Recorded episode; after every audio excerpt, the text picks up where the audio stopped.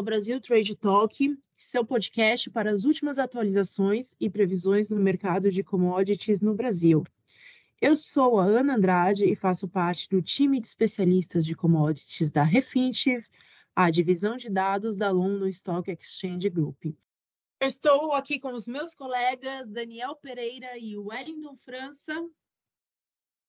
Obrigado, Ana. Olá a todos. Daniel Pereira aqui, analista de Commodity Softs junto à LSEG. Um prazer estar aqui hoje. Olá pessoal, aqui é o Wellington, Cosmos Success Manager, focado nas soluções de commodity aqui na Refinitiv. Obrigada, pessoal, e impulsionado pela Refinitiv, uma renomada empresa global de dados, este podcast traz análises abrangentes e atualizadas para as commodities no Cone Sul da América do Sul. Se você é um investidor experiente, um trader, ou apenas tem curiosidade sobre os fatores que moldam este setor vital no Brasil, você está no lugar certo.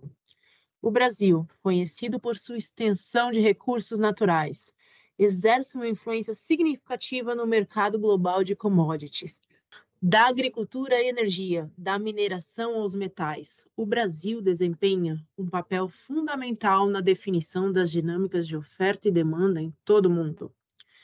No entanto, em um cenário de constantes mudanças, acompanhar as últimas tendências, insights e previsões pode ser uma tarefa desafiadora.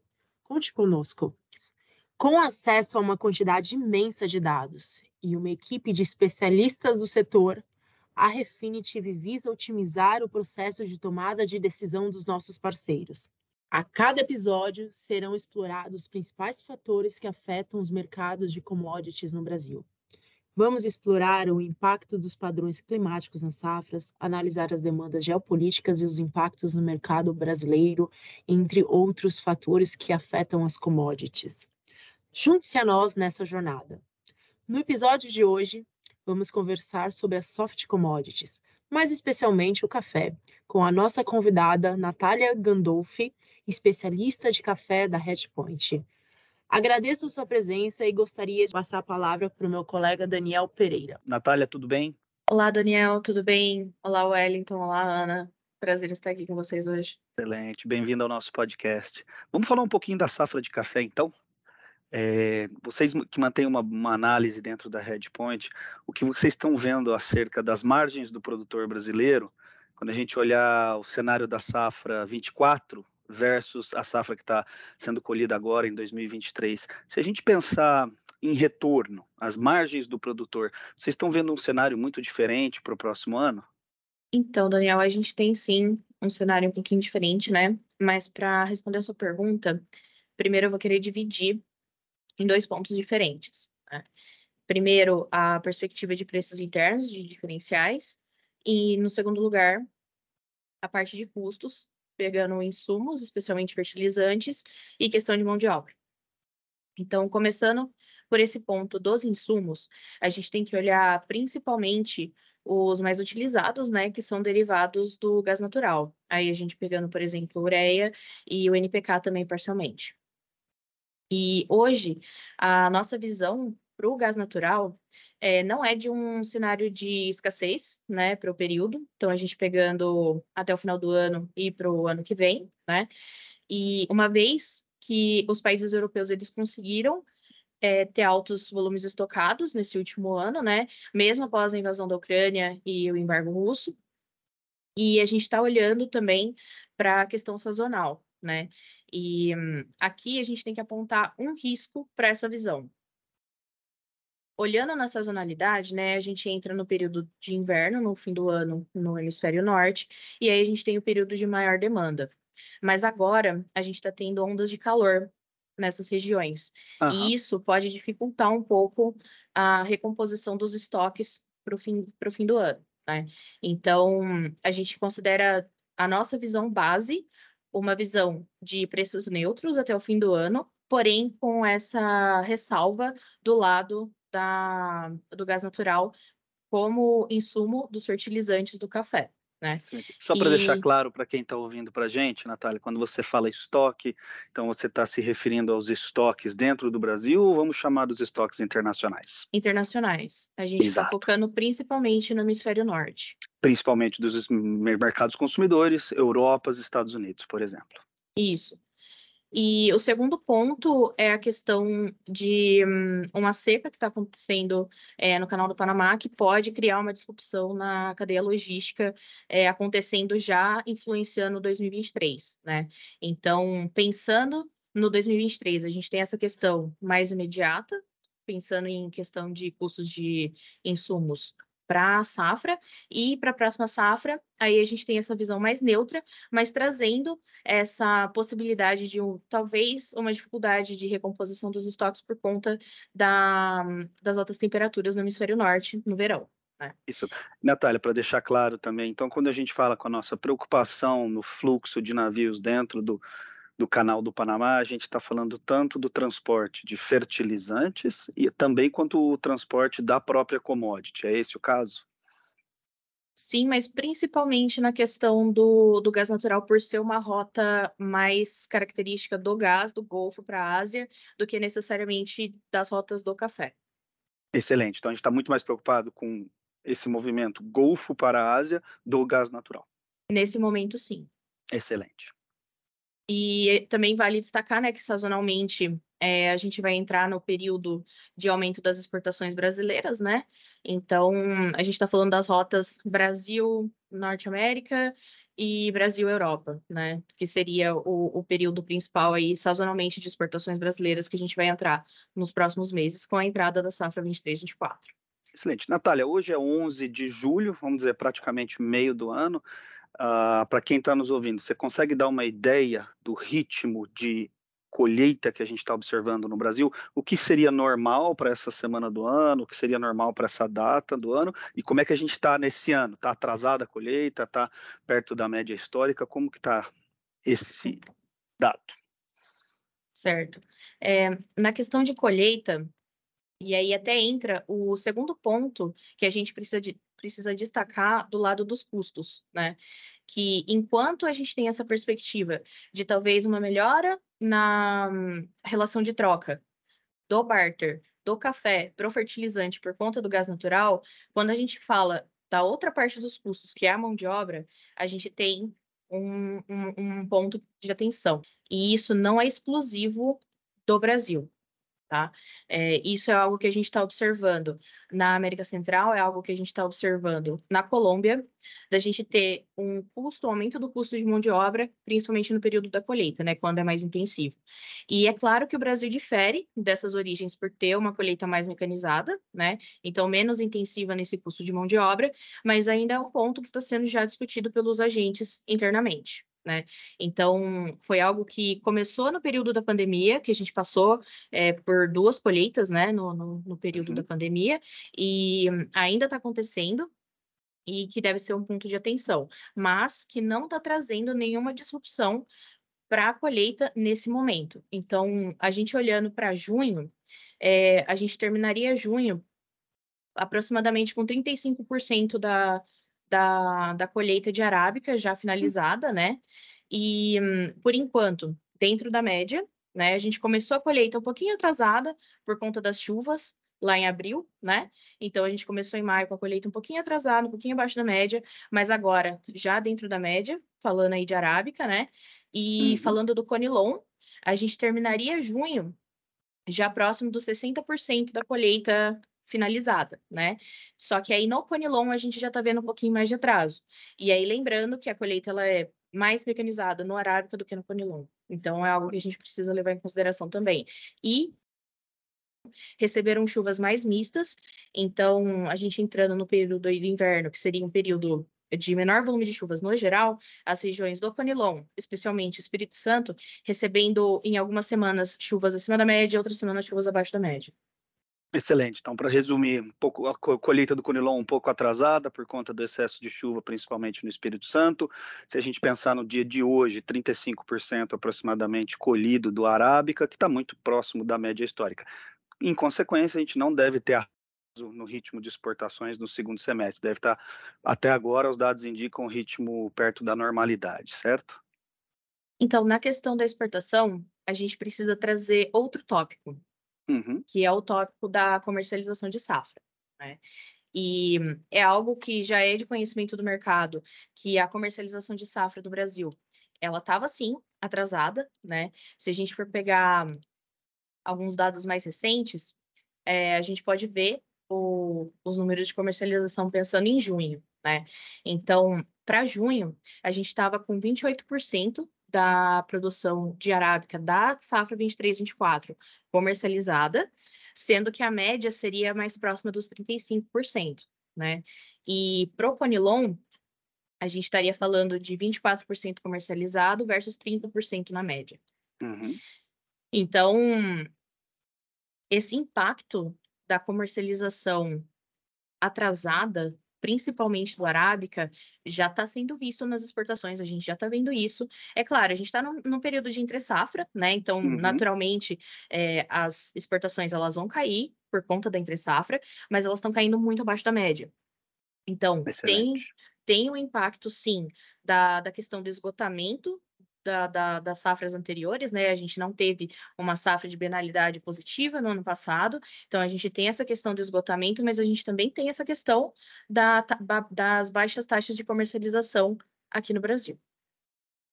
Bem interessante, Natália. Então você acha que ah, nos meses passados o produtor acabou segurando um pouco a comercialização, ele estava com esperança ah, de entrar dentro da colheita, vendo esses patamares de preços mais altos?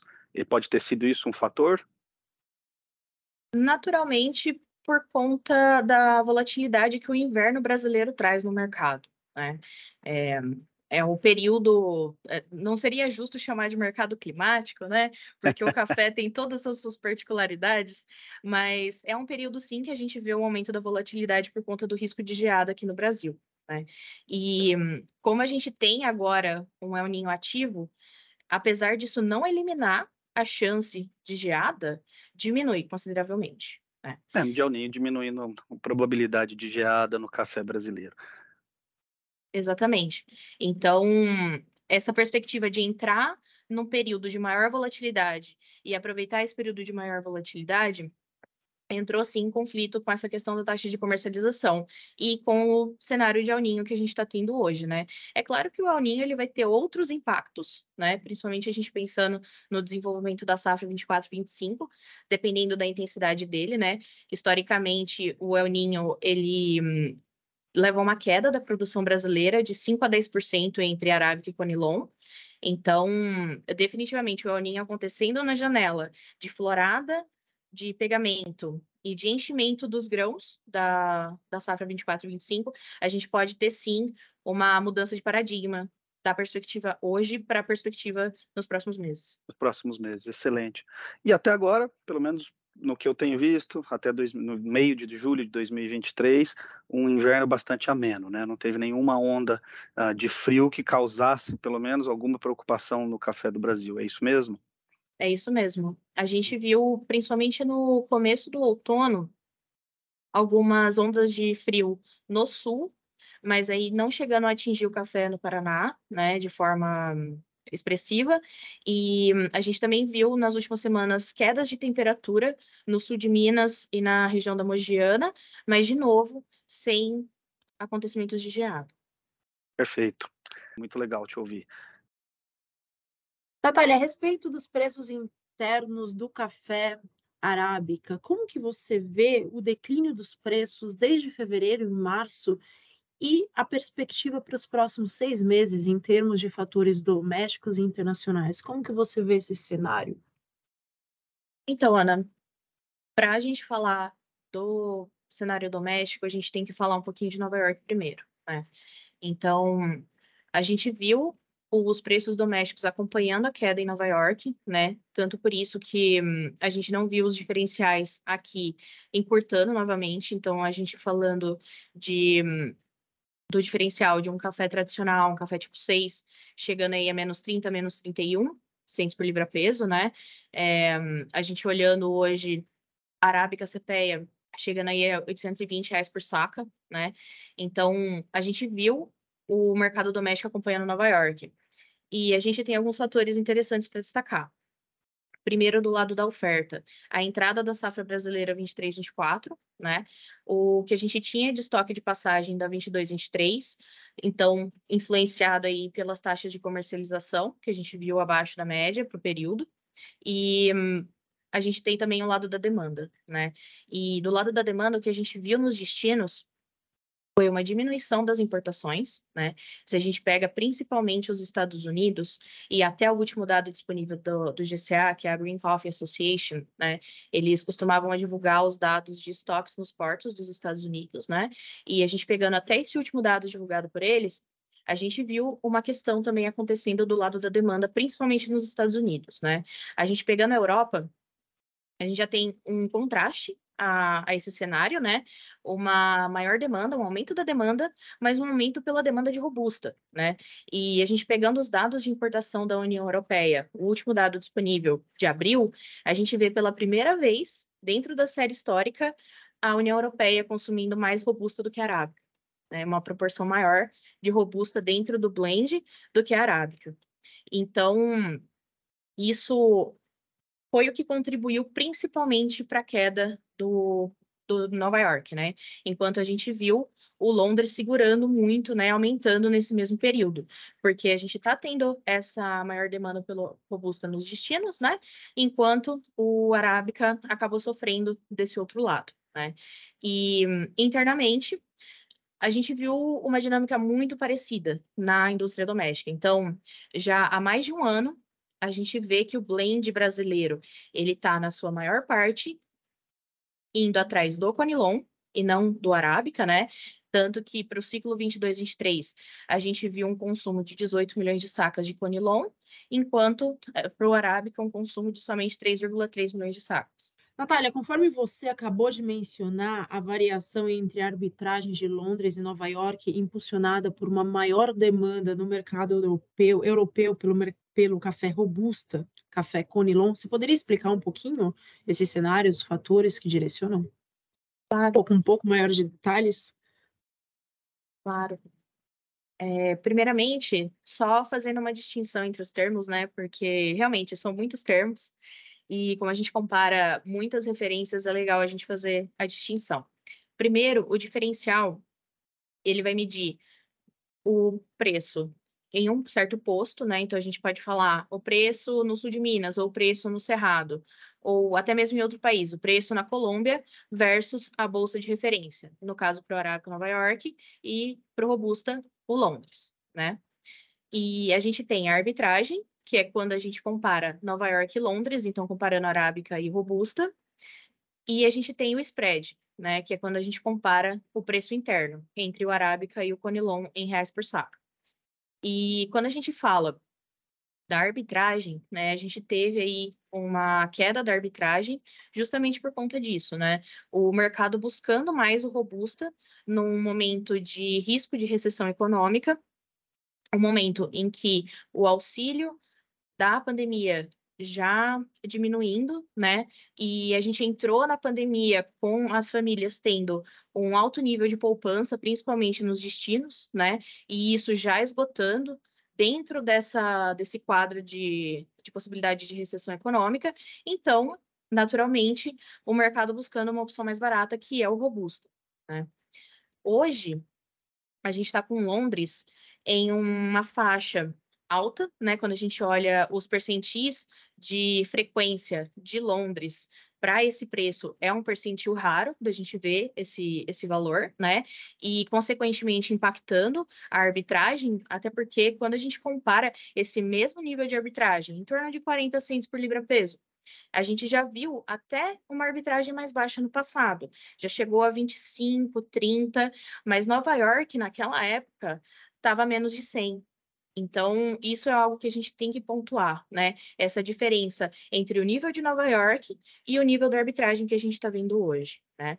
E internamente, com o spread, então, entre o Arábica e o Conilon em reais por saca, a gente viu algo muito semelhante. A gente viu o spread a quase 700 reais por saca, né? no, no passado, e agora a gente vendo um spread de 160, né? A gente falando, usando os valores do indicador do café arábica e conilon cepeia, né? A gente falando do arábica 820 reais por saca e o conilon a 660 aproximadamente, né? Então, a mesma dinâmica que a gente viu lá fora, a gente vê aqui dentro também, e o consumo doméstico no último ciclo, que foi muito direcionado para o Conilon, a gente espera que isso mude para o próximo ciclo, né?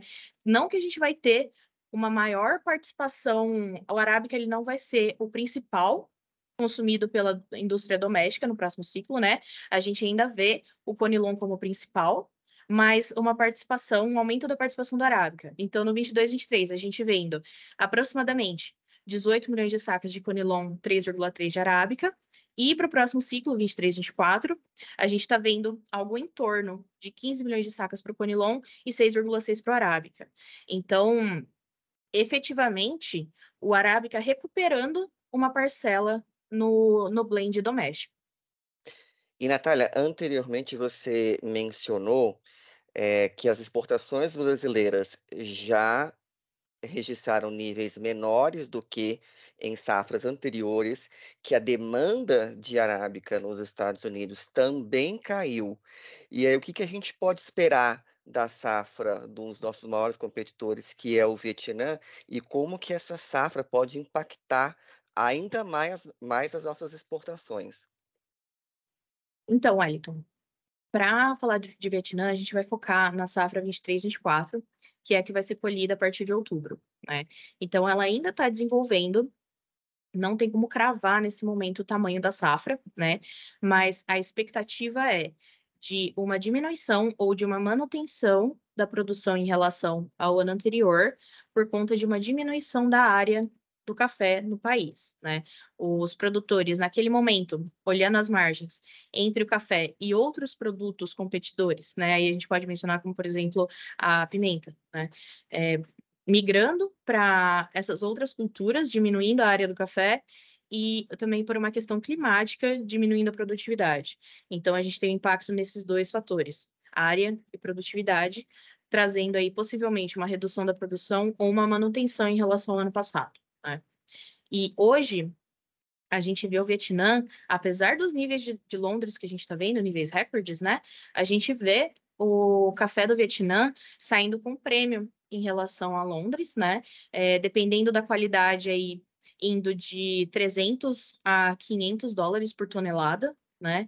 É, o que é geralmente o tipo de prêmio que a gente vê para regiões que têm um robusta de uma qualidade diferente, como por exemplo a Índia, né? Então existe essa competição entre o robusta dessas origens e o conilon brasileiro. Né? O que a gente está vendo nas exportações brasileiras nos últimos meses é um aumento acompanhando a sazonalidade das exportações de conilon, mas ainda muito abaixo da média. Então, recuperando, de fato, mas com muito espaço ainda para voltar ao nível normal, né? Que a gente teria visto antes da, da pandemia. E quando a gente considera exclusivamente a questão do balanço global, a gente tem a expectativa de um superávit para o Arábica no ciclo 23-24, né, um superávit pequeno, 0,6 milhões de sacas, mas aí se recuperando dos últimos dois déficits que a gente teve no 22-23 e no 21-22 por conta da quebra no Brasil, né?